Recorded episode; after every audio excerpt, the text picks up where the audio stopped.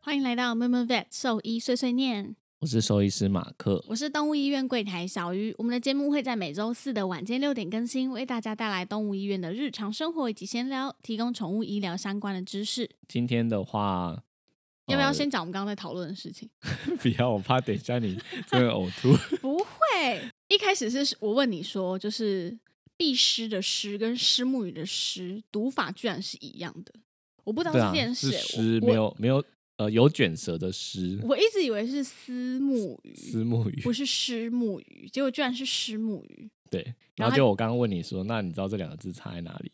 我是啊哦对，然后就是一一只个一个是是只有一只虫，对，然后一个是三只虫，必狮的狮是两只而已啦，它下哦面两两哦只虫，没有啊？嗯，对啊。啊那上面呢？上面是什么？那个不是虫吧？哦，所以所以所以是哦，所以只有下面两只，对上只面有是一个十呃一撇嘛。对对对，就不一样不一样。嗯嗯，然后他就问了我，我就问你说，，那缩头鱼诗是是哪个诗？然后我就刚刚 Google 了一下，我整个我整个就大干呕大爆发，超恶心的。哎、你们知道这种东西吗？就嗯叫是做缩头鱼虱，竟然有一种就是很恶心的寄生虫，叫做缩头鱼虱。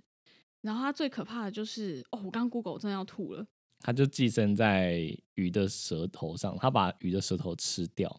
它然后会吃掉，不是住在上面而已吗它就吃掉啊，然后就就附着在那个舌根上啊， ？Oh my 那 god！之后就是鱼吃什么东西，它就可以跟着一起吃。你知道我现在 Google 了一下，发现上面的就是新闻的 title 叫你是写全球最恶寄生虫，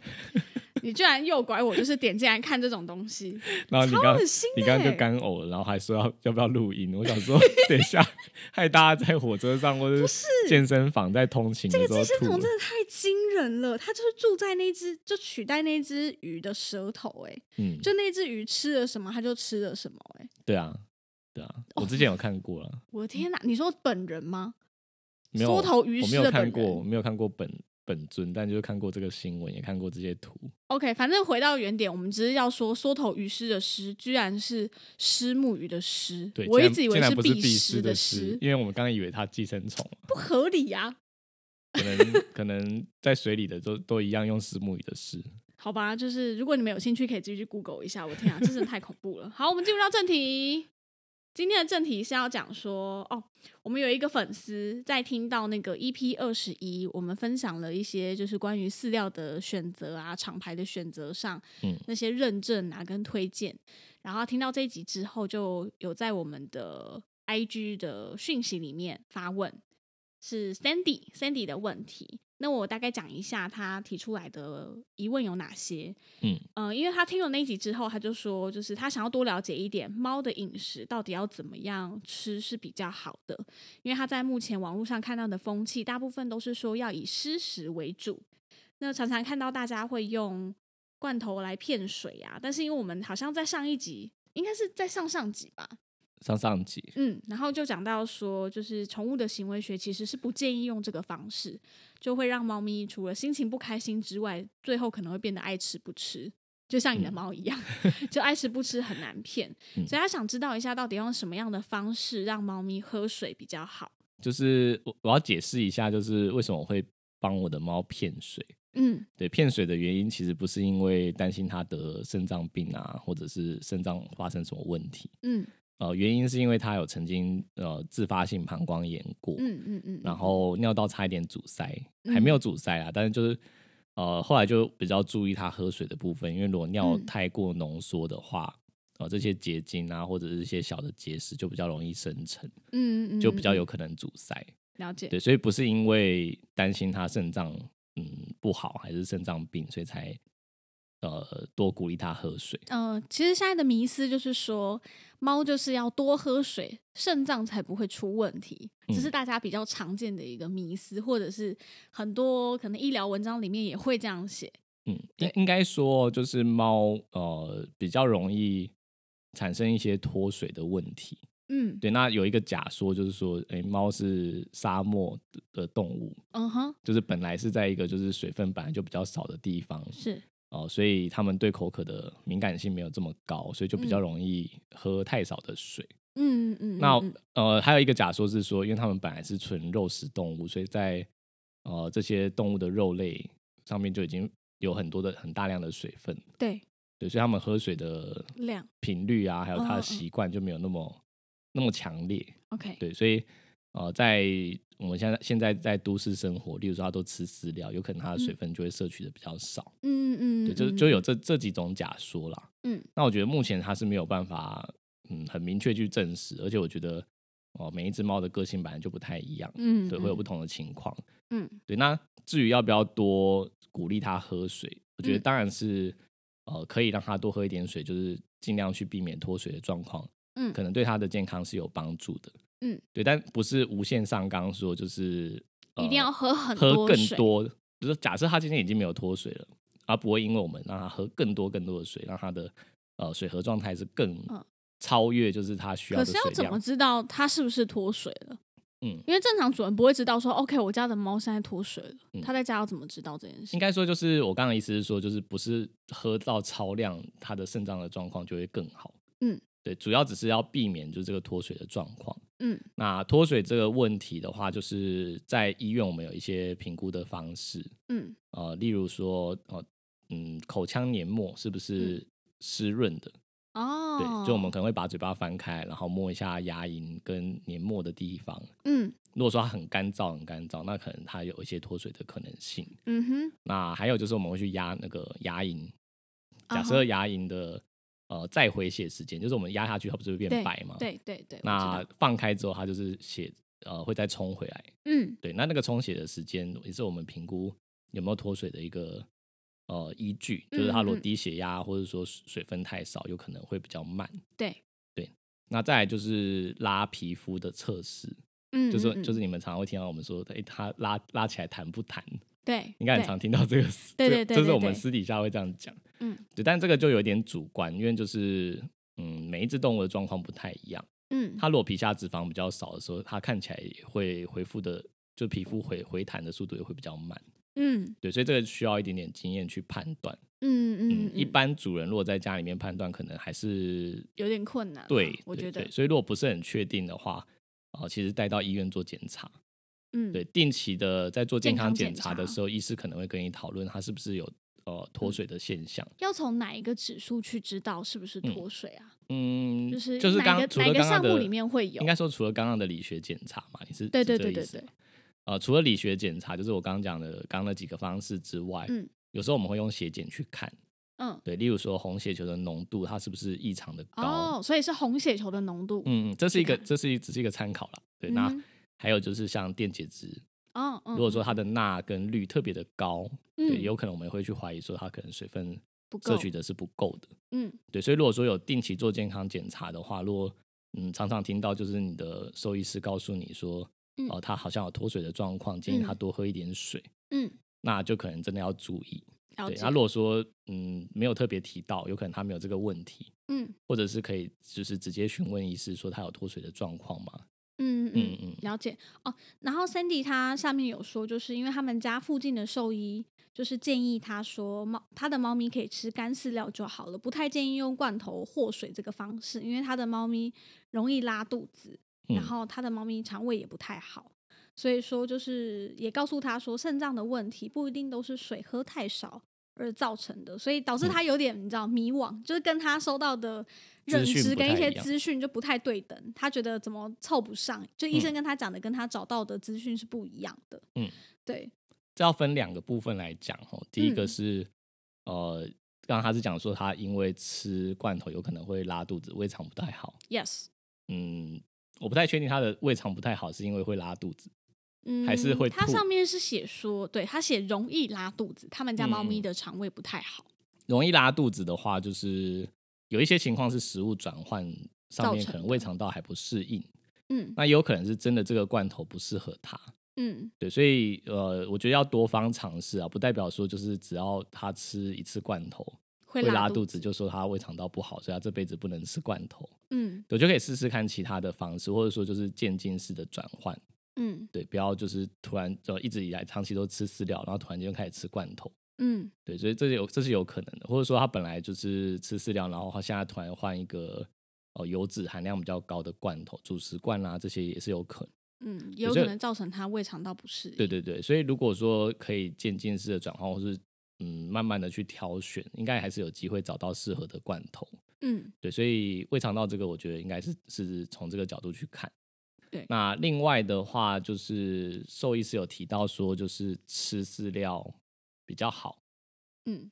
嗯，他这是个说这吃饲料就好，因为哦他就说他好的猫嗯肠胃道不好，嗯对，所以建议他可以吃干饲料就 OK 了，就不要再吃罐头。嗯，这个我们就二十一二十一集 EP 二十一有分析过嘛，所以对我觉得各有各的好啦，对，对啊，各有各的优点跟缺点，我觉得没有完美的食物。嗯，对只所有以适不适合的。对对对，然后嗯，另外就是讲说，呃，医师有提到说，就是肾脏的肾问脏题病，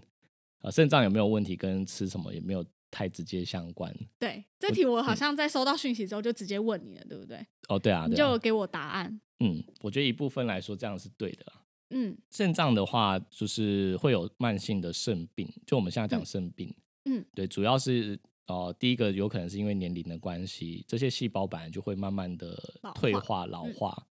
呃，甚至慢慢的凋亡。嗯，那有一些是呃，因为时间的关系，长期的有一些小的损伤，慢慢的才嗯会流失掉这些细胞。嗯，对，就是有分自然的老化的，跟一些就是小伤害、小伤害，就是一点一点一滴就在受伤，所以才变成慢性的肾病。嗯嗯嗯对那可能性就非常非常多，例如说药物啊，或者嗯是他平常有接触到一些毒物，哦这些毒物不一定是真的吃到很大量中毒哦，嗯它可能就是、呃累积在生活生中活中的，嗯不管是在食物里面很少量很少量的毒物，对，或者是空气中的啊，或者是环对环境整里个的环境里的。嗯哼，那呃，刚刚讲的脱水的话，其实因为血压可能会比较低，然后水嗯分过少，嗯肾脏的灌流量变少的时候，也有可能会。哦，对，例如了解，说，我们举个例好了，例如说今天呃，猫可能因为生病或者是很紧迫，嗯呃，导致它不不吃东西或不喝水，嗯两三天的脱水，它可能也会对肾脏造成一些严重的伤害。哦，这些小嗯伤害，它可能不一定直接就让它致命变成急性的，但这些对小伤害也有可能会让它肾脏慢慢的退化。了解，那呃，水喝比较少的时候，结晶啊，或者是结石形成在肾脏里面，嗯对，这也会就是流失掉部分的肾脏的功能。嗯嗯嗯嗯，某一些这可能是因为品种的关系，或者是遗传的因素，对导致它的肾脏就是比较快老化或者是退化。对，嗯，这些也都是可能。对那刚刚讲的就是老化嘛，所以年纪大概超过七岁以上就要特别注意。七岁就要注意哦。我以嗯为猫就是都可以活比较久，可以到就是大概十岁左右才嗯开始需要担心肾脏的疾病，哎，对，但是猫的话，其实真的大概六七岁就要开始注意肾肾脏脏开的始在功能在退化。 OK，嗯对，所以我通常都建议六七岁左右开始就是要做定期的健康检查，对，哦，每年跟自己去做比较。对它等于说就哦懂是在医院会有记录，我们就是一个对曲线可以去看它肾脏的功能是不是慢慢的在变差。嗯对，那呃，现在有时候我们做肾脏检查也不会只有单纯只做血液检查检查，对，嗯因为血液检查有时候发现的时候，可能肾脏功能已经损失超过一半，甚至百分之七十以上才会指数才会有异常。哼嗯哼，对，那可能会用到其他的快筛啊，或者是呃像影像学的检查，超音波嘛，对，用超音波的哦检查，其实也是蛮蛮有参考价值的。嗯嗯嗯，对，嗯可以看到比较完整肾脏的形态嘛，对不对？对对对，就是我们嗯会去看肾脏的结构，它的结构是不是正常的，皮质 OK 跟髓质，呃，这种解剖构造的比例上面是不是合理的？嗯，对，嗯那假设超了过解七八岁，我们开始发现它已经有一些呃慢性的肾病产生的时候，这时嗯候可能就会需要用到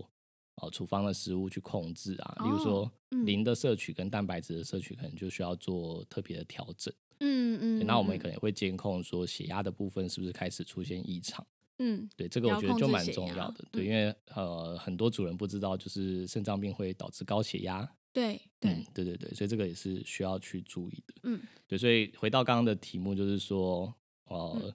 肾脏病不一定就是水喝比较少，我觉得这这是对的，这只嗯是一个其中的风险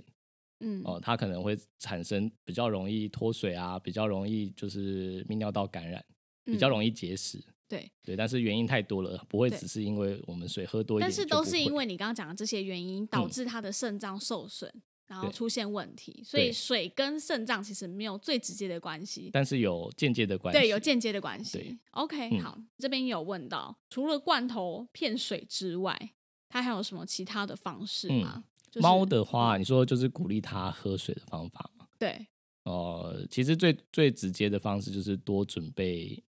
几几个杯位水置，对，就是不同的位置多放一些水，嗯让它就是走到哪里就可以看到有水可以喝，嗯就是增加它呃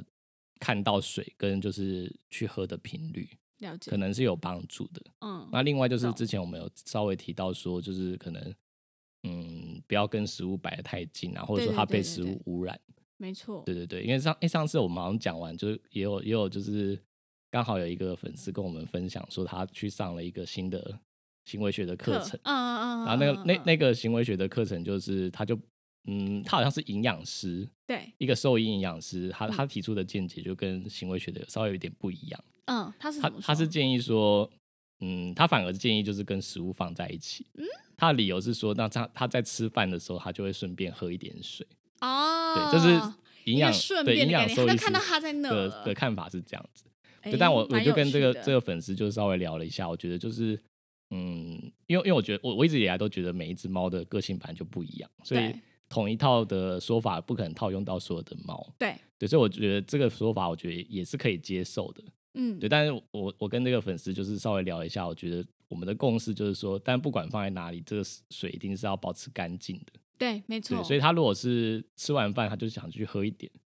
如果他因为嘴巴沾到食物，然后就把这水弄脏了，对你应该就是要尽快把它换成干净。对，因为那会降低他喝水的欲望。对对对所以嗯就是保持干净的水，然后多放几个位置。嗯，那甚至有些猫它的个性是喜欢流动的水，那你就是要准备一个喷泉式的饮水器给它。对，嗯没错。对，可能用这些方式去鼓励它。还是说我们就是呃，例如说可以先计算家里的猫一天最少需要的喝水量，然后嗯尽量就是达到不要脱水的目标。嗯，可是我又想到说，对啊，其实有我的们人家可里以又不止只有一只猫。对啊，其实我们其是实很可难以计用算用公式去算它的体重，嗯，哦，应该一天要喝多少的水才是足够的？对因为，我们可以去算它一天维持维持量要多对少。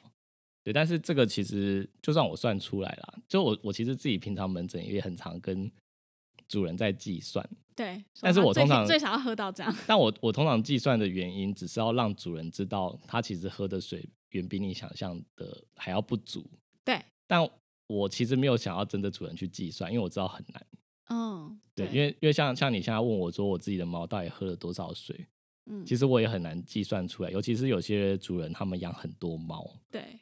根本就无从算起。对对，所以其实我有时候算给主人听，我只是要让主人知道说，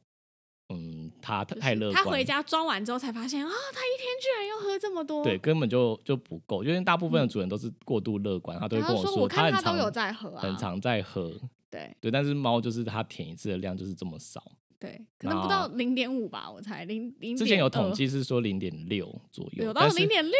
一舔一次，但是但是我就觉一直都觉得就是有些猫就是比较笨啊。上上次我看到有一个主人在说他的猫就是都是空舔，然后发现根本就没有，对，他根就本是没他看喝他很认到。真在那边喝，然后但其实没有舔到水，天哪，对啊，所以就是各式各样的情形都有。你刚刚说一、嗯一舔一次零点四零六，你觉得很多？舔十下也才四 CC 耶、啊也是，很少啊，超 级只少。是我觉得他们嘴巴很小啊，感觉舔一口都没嗯多少对量。啊，所以就是主人常常会讲说他喝很多很多，然后但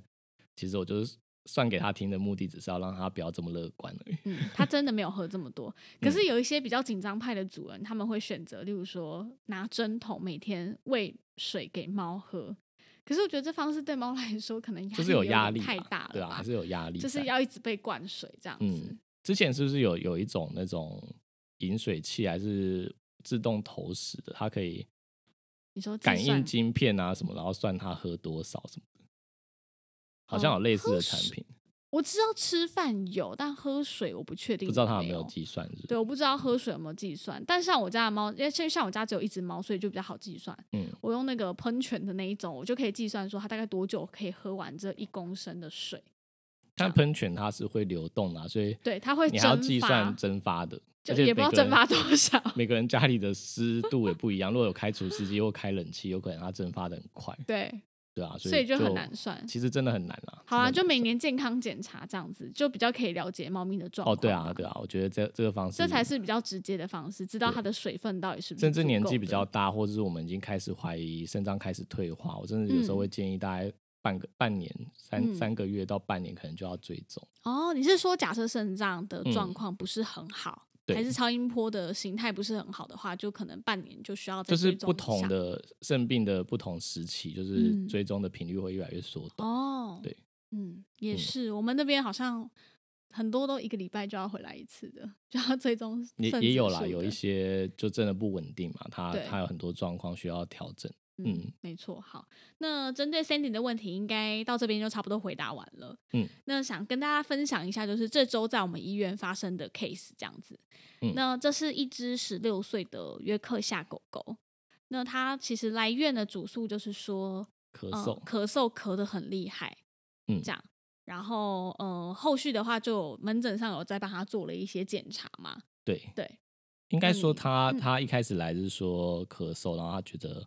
好像很不舒服，然后觉得他很严重。嗯，对，但在整间内的时候，我我帮他做检查，我觉得他他的咳嗽没有像主人描述的这么夸张，嗯，就是整间内呃，可能刚带进来的时候，我听到一两声，然后嗯之后就、就都是停的。可是但它主人、嗯主人的主诉是说他连续就一直都不间断，然后嗯半夜会起来咳啊什么的。对嗯，然后嗯，应该说我通常看咳嗽的，就是第一个比较重要的，我会先看他嗯哦、呃到底有没有缺氧啊，或者是舌头发干。嗯那再来就是看他咳的那个，就我们听诊的时候会听他有没有很大量的痰。哦，对，嗯如果说就是他他的痰很多，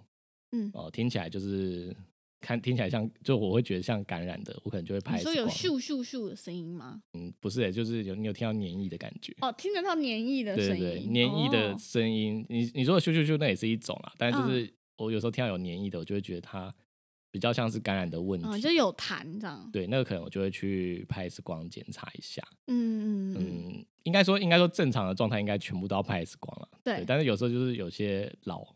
老狗，嗯，就是老年的咳嗽，哦，老狼嫂这对样子，就是干咳，它也没有没有听到痰的声音，就可能气温嗯对。然落后有差时比较候我们大就是半夜这样，尤其是像这种天气冷的时候，它可能就是嗯会有很多都一直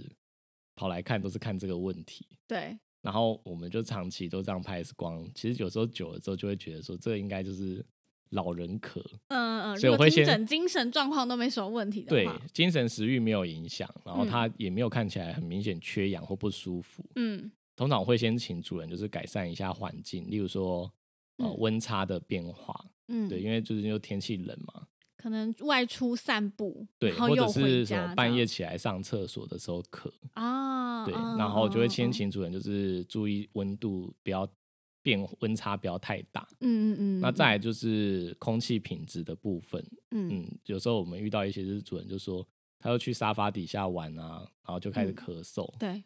对，或者是什么抓抓抓棉被抓一抓之后就咳嗽，嗯嗯，有一些粉尘什么对的，，这这种就是怀疑粉尘，也是一样，先请主人做好就是环清境洁嗯跟尽量把这些粉尘都去除，就是可能嗯每天要用吸尘器吸地啊，对吸空沙气清发净机一定要对，开空气着清净啊机。那空这个气要流 case 通这个 case 我觉得最最好笑的是主人他抽烟抽很重，超夸张的那就一种，是他可能在外面候诊区，我在诊间就可以闻到烟味，很夸张那一种。然后进来的时候，他抱着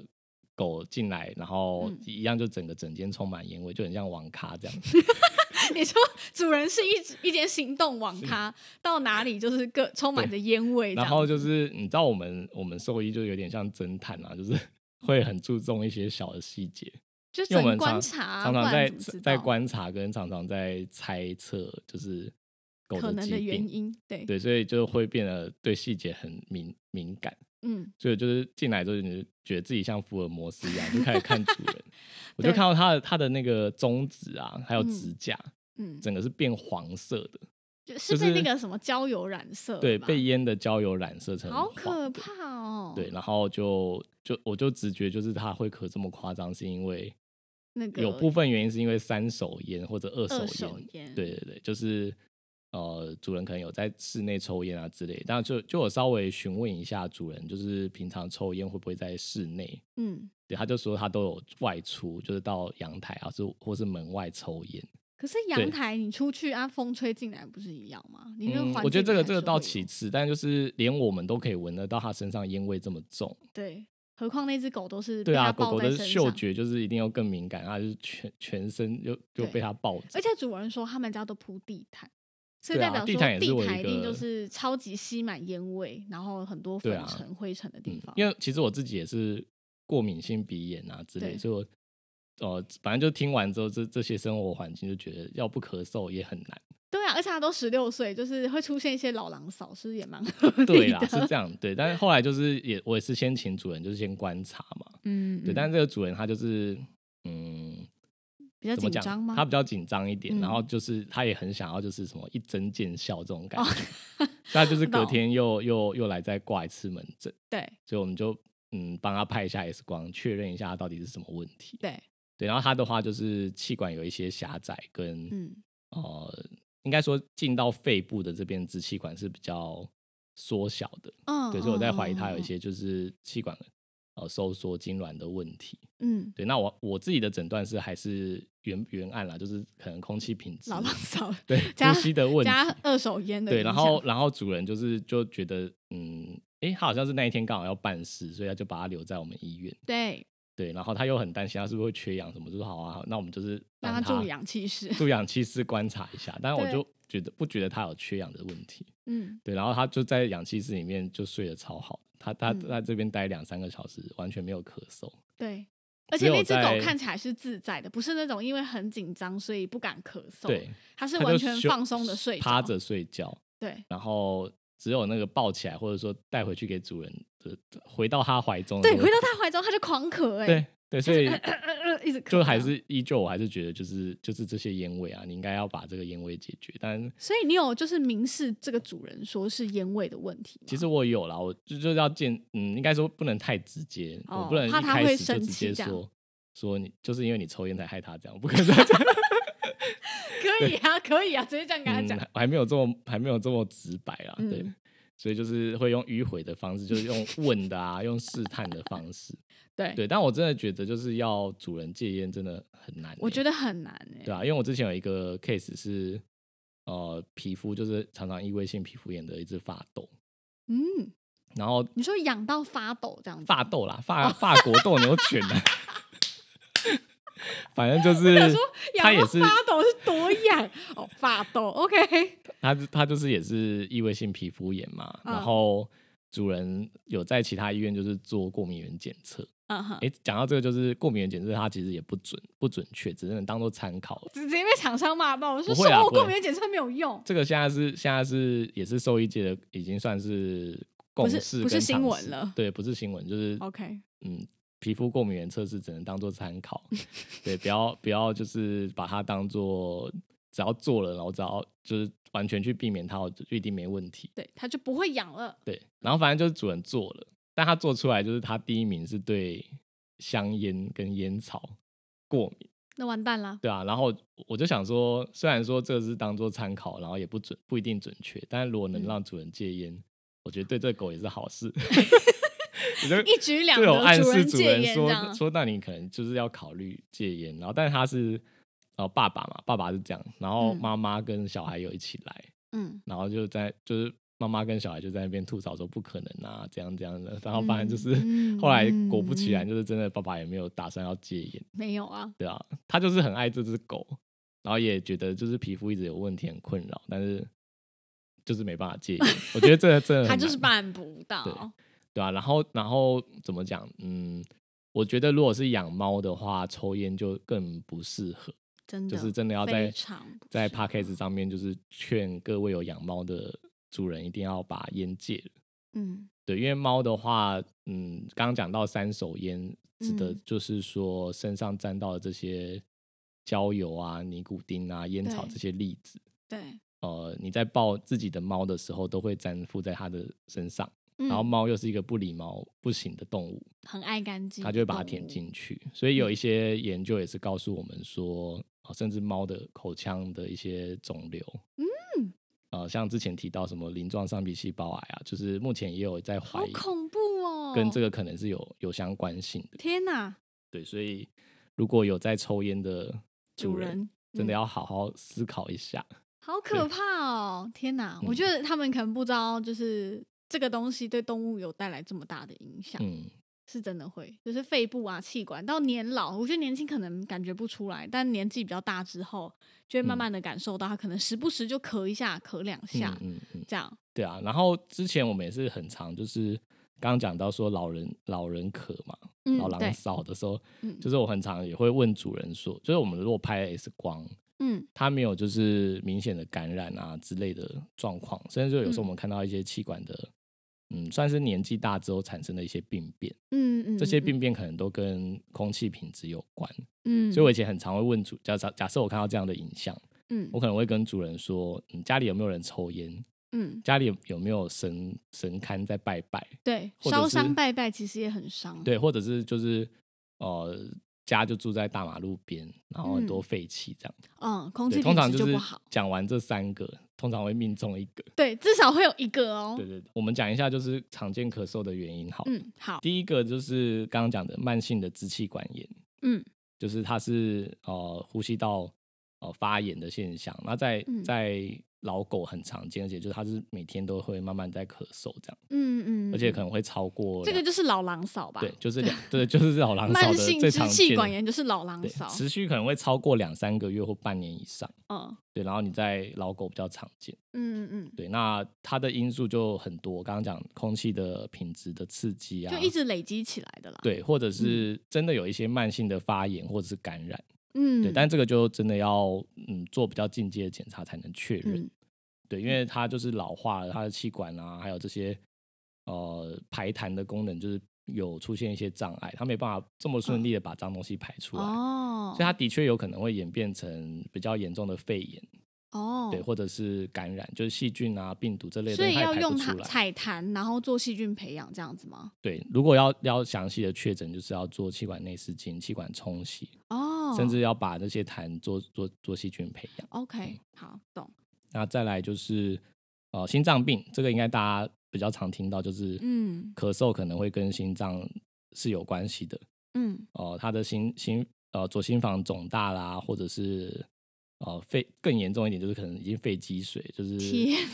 呃最学后名会直接咳血这样，对，学名就是肺水肿的状况，有可能会直嗯接咳嗽。嗯那嗯，通常都是老年的中小型犬比较常见。嗯，对，可能十岁以上的嗯小狗这样，那再来就是气管塌陷，嗯，嗯，这个也很常听到，就是嗯，我觉得气管塌陷这个名词好像就是也是一般主人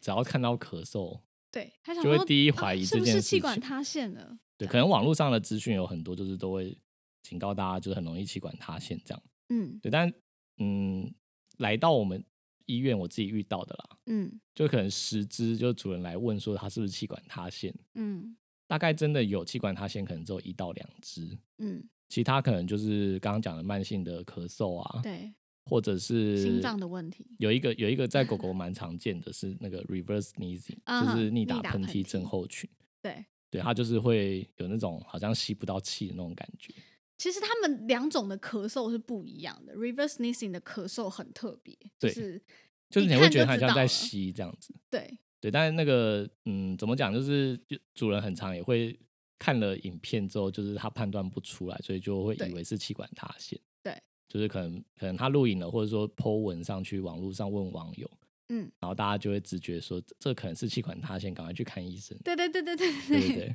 有一些社团里面会对问这种问题。对啊。那那差别的话，就是 reverse sneezing 逆打喷嚏的症候群，它比较像是吸吸它会气发有出一点个卡很住像猪猪啊的声音，会拱拱拱，对对对有一个对就是反抽鼻子的声音，对这样子。嗯，对我们在 p a c k a g e 上很难模仿，你说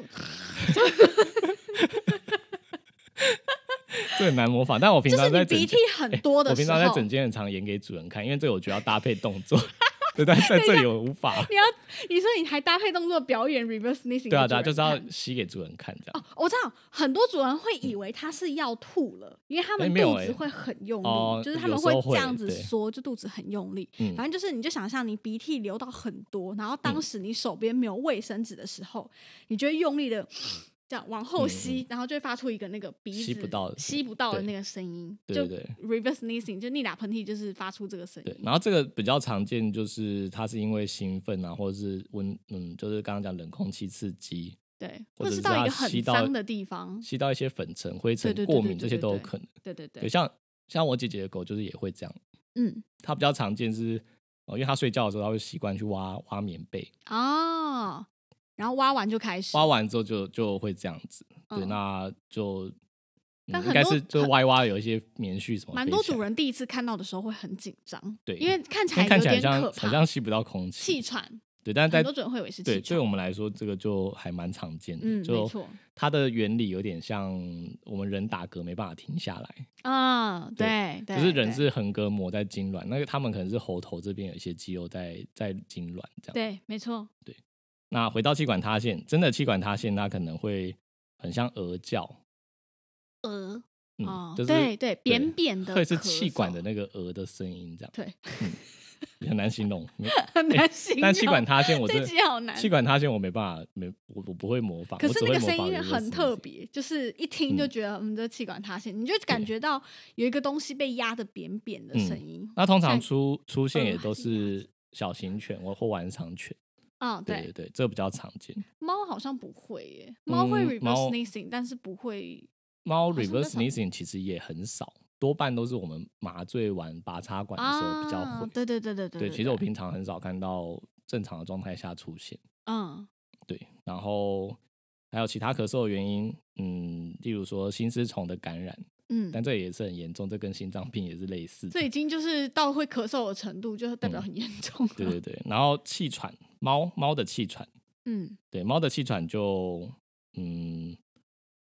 算常见吗？不长吧，我很少遇到哎、可能我们不是不是那种就是看心脏或呼吸道的专专门啊，如果所以就如果比较是少遇对，到啊可能比较少遇到，但是我觉得应该嗯嗯嗯嗯还是、还是蛮多的啦，应该还是嗯有，因为多少有听就是过有听过啊，嗯，对，那它的话是因为呼吸道有一些免疫的慢性的发炎或者是过敏，嗯对，所以它就是气管收缩，然后黏液增加，嗯就会产生这个状况，嗯在呃四到五岁的年龄的猫比较常发生。嗯嗯嗯嗯，对，那嗯，它发生有可能会很急性，但有可能就是偶发，就比较常发生这样。嗯嗯嗯，对。猫的气喘是怎么样？会吐吗？肚子很用力，看起来很猫的喘这样咳嗽，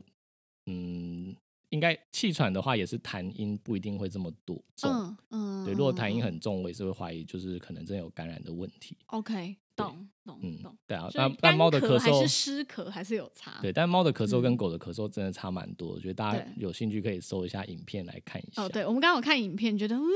这嗯感觉是要吐了吧？ 就是应该很多主人会误以为他是要嗯吐了。对啊，它它的咳嗽声就是比较小声啊。嗯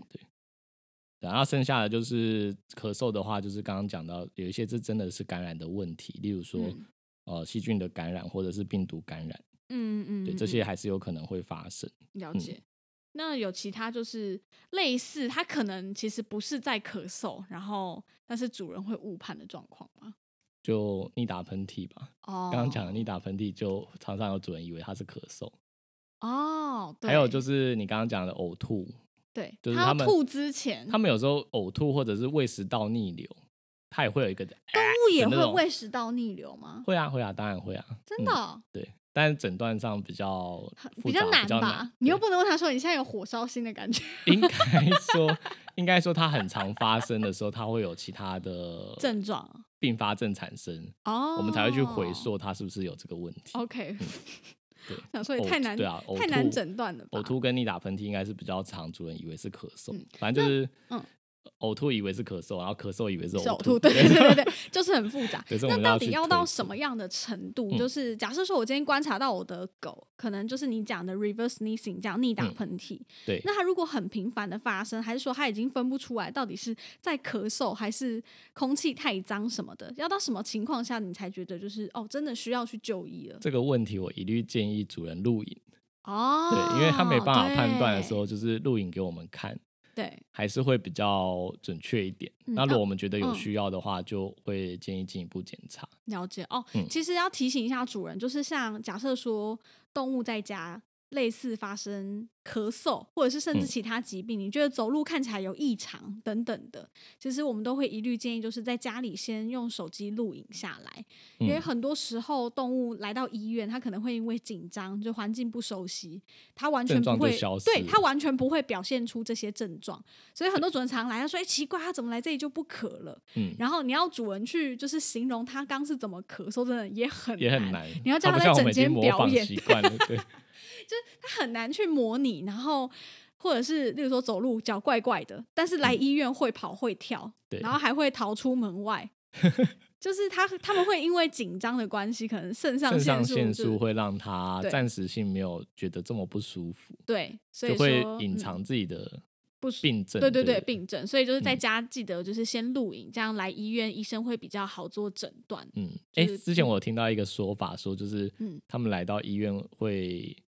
病症会消失跟隐藏是，嗯是因为假设，就它也是应该也是个假说啦，就是嗯说像野生的动物，如果